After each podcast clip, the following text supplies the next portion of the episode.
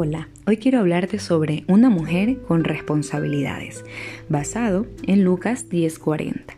Pero Marta se preocupaba con muchos quehaceres. ¿Te suena?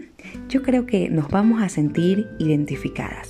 Marta servía admirablemente, pero su mente andaba a mil por hora, cuando tenía un sinfín de cosas por hacer, cuando habían emergencias inesperadas, se interponían en sus planes y cuando no, habían huéspedes también inesperados que reclamaban su atención.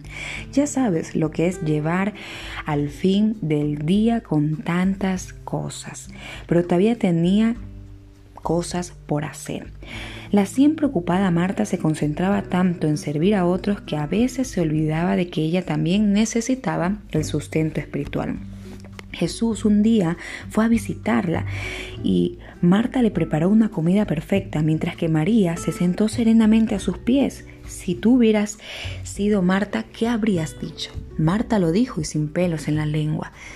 Marta, Marta, con un reproche gentil y una sonrisa llena de gracia, Jesús le hizo pensar en sus prioridades. Qué bonito.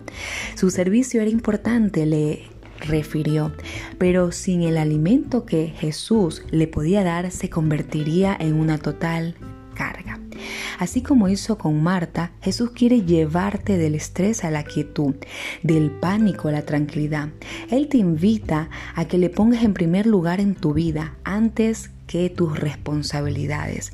Quiere que te valores a ti misma y dejes que Él te nutra de su eh, perfecto amor.